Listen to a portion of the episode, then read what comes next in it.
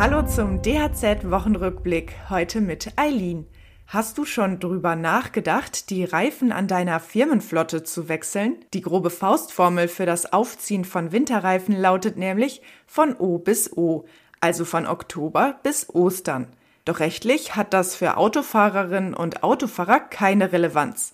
Warum, erklärt Melanie Mikula vom ADAC. In Deutschland gilt die situative Winterreifenpflicht. Das heißt, wenn die Fahrbahnen glatt oder schneebedeckt sind, darf man nicht mehr mit Sommerreifen fahren. Und auch wenn die Temperaturen aktuell tagsüber noch hoch sind, nachts gehen sie dann mittlerweile stark nach unten.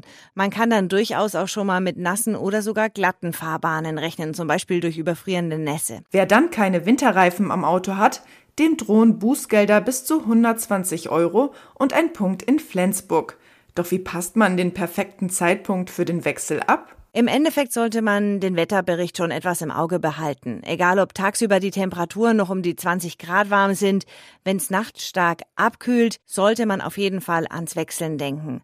Und dann kann man ja auch schon mal einen Termin vereinbaren, weil da ist man sicherlich nicht der Einzige, der dann Winterreifen wechseln möchte.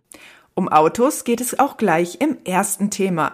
Wir sprechen über aktuelle Probleme bei der Online-Fahrzeugzulassung eKFZ. Außerdem hat sich Handwerkspräsident Jörg Dietrich für pragmatische Lösungen bei der Integration Geflüchteter in den Arbeitsmarkt ausgesprochen. Und es sind noch Ausbildungsplätze frei.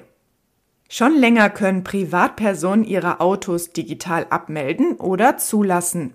Das geht über eKFZ.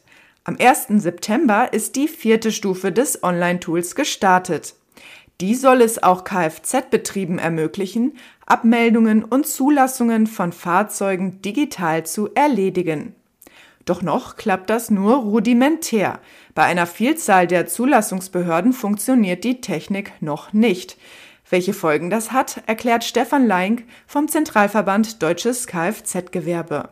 Wenn Autohäuser ihre eigenen Fahrzeuge insbesondere ihre Tageszulassungen nicht online zulassen können, dann hat dies immer noch analog in den Zulassungsstellen zu geschehen. Das heißt dann aber auch, dass sie von der versprochenen Bürokratie und Kostensenkung und von der Zeitersparnis nicht profitieren können. Es gibt aber noch ein weiteres Ärgernis für die Betriebe, sagt Stefan Leink. Außerdem muss man bedenken, dass ab dem 1.9. höhere Gebühren für analoge Zulassungen anfallen. Und das, obwohl die Online-Zulassung nur rudimentär funktioniert.